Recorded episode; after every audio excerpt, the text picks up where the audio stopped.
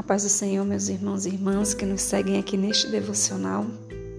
E hoje o devocional é de 25 de janeiro. E de antemão quero fazer aqui uma observação. É, durante o desenvolvimento da nossa leitura, nós vamos ler a respeito de Antão. Ele era líder dos padres do deserto, viveu entre 251 depois de Cristo e 356 depois de Cristo.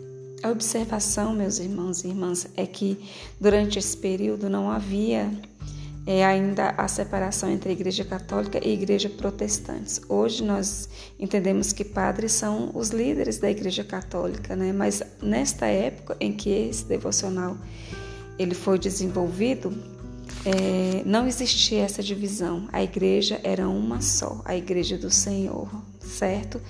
Somente após a Reforma Protestante que veio então essa separação e os padres ficaram como sendo um termo para os líderes da Igreja Católica.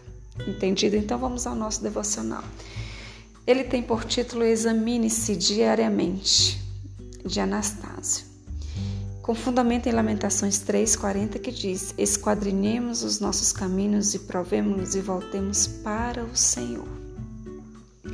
Não se ponha o sol sobre a vossa ira. Antão, líder dos padres do deserto, também conhecido como Santo Antão do Egito, Santo Antão o Grande, Santo Antão o Eremita, acreditava que essa verdade se aplicava não somente à ira, mas a todos os mandamentos. O sol não deve se pôr sobre nenhum dos nossos pecados, porque é importante que nem o sol nem a lua possam condenar os nossos maus atos ou pensamentos.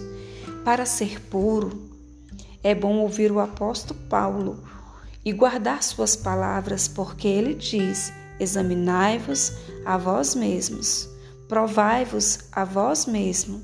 Portanto, todos os dias devemos considerar o que fizemos naquele dia e naquela noite. Se tivermos pecado, precisamos parar.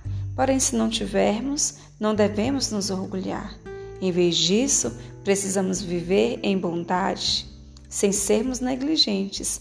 Precisamos não condenar os nossos próximos ou nos justificar, até que venha o Senhor, o qual não somente trará, trará a plena luz as coisas ocultas, pois frequentemente fazemos as coisas na ignorância.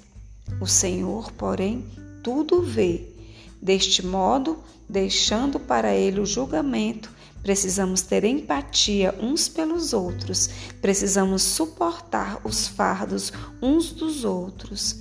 Todavia, precisamos também nos examinar rapidamente para aprimorar as áreas em que somos falhos. Amém. Que o Senhor nos abençoe em nome de Jesus.